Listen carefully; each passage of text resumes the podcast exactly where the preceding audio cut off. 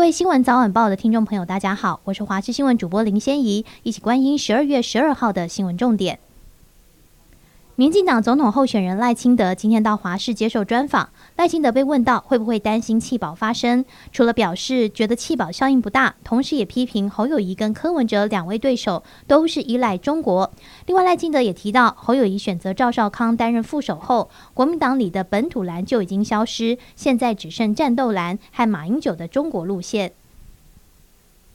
国民党候选人侯友谊针对课后辅导端出政策牛肉，推出零到六岁公托幼儿园全免政策，以及六到十二岁儿童课后照顾免费。不过，侯友谊昨天推出外交政策时，在简报中使用日前与华府智库德国马歇尔基金会印太计划主任葛莱仪的合照，被葛莱仪发文抗议，表示请不要使用我的照片暗示我支持侯市长，我没有。对此，侯友宜表示照片只是示意，并向葛莱仪道歉。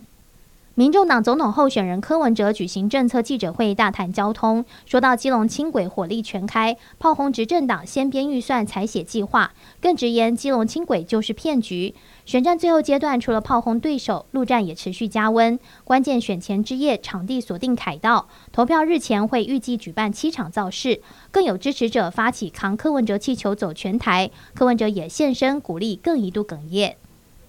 民进党前台北市议员蔡坤龙去年十一月送医急救，当时血氧量掉到百分之四十以下，幸好及时送医，捡回一命。没想到医院抽血检验发现是变性血红素血症伤害，最严重可能会丧命。士林地检署着手侦办，查出嫌犯竟然是蔡坤龙的无性驾驶。犯案当天特地从桃园买了午餐回台北，平常都自己拿来，这次却拜托秘书帮忙转交。虽然他辩称忘了在哪间店买的。但因为他离职后竟然跑去蔡坤龙前妻的公司上班，被检方以普通伤害罪提起公诉。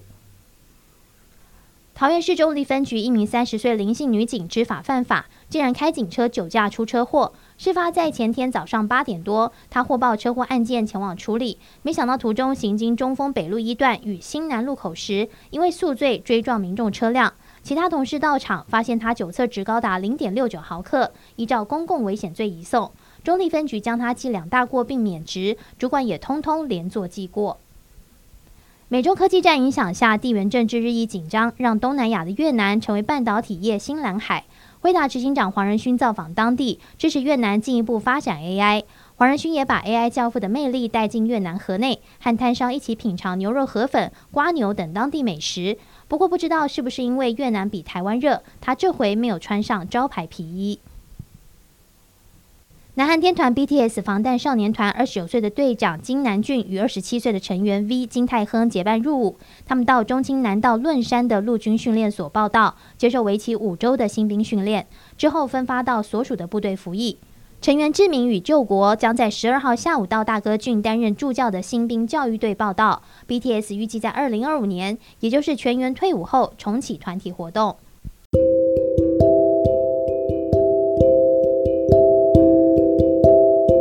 上周这节新闻，感谢你的收听，我们再会。